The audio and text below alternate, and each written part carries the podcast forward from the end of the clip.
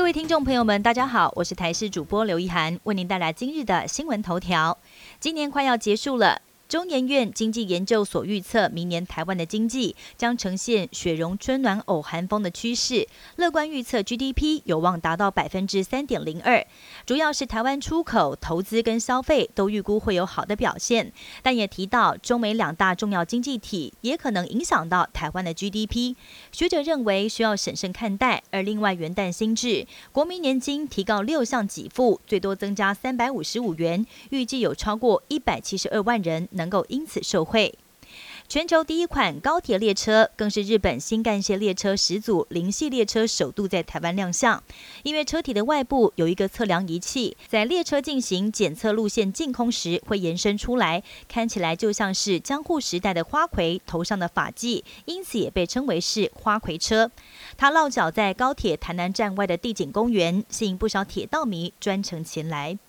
很多民众都会用保温瓶装咖啡或者是茶饮，但是有专家提醒，并不建议装含糖及蛋白质的饮料，像是拿铁、豆浆、牛奶，还有含糖饮料等等。因为在国外有研究显示，豆浆在保温瓶内三十分钟，细菌就会增长三十倍。专家表示，如果真的要装这些饮料，建议装了之后要尽速喝完，并且清洗干净。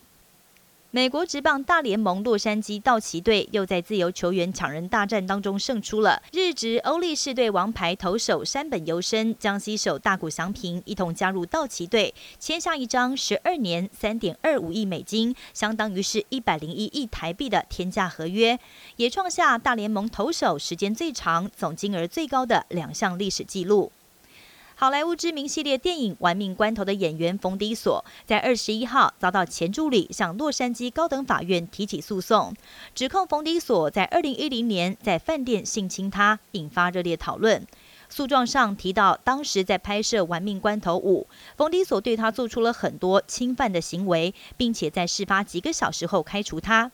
冯迪索也透过律师回击，表示这项十三年前的荒唐指控，他有证据证明自己的清白。双方目前各说各话。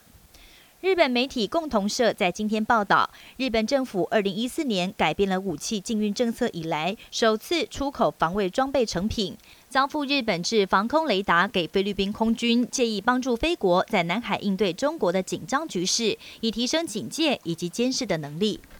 以上新闻由台视新闻编辑播报，感谢您的收听。更多新闻内容，请锁定台视各界新闻以及台视新闻 YouTube 频道。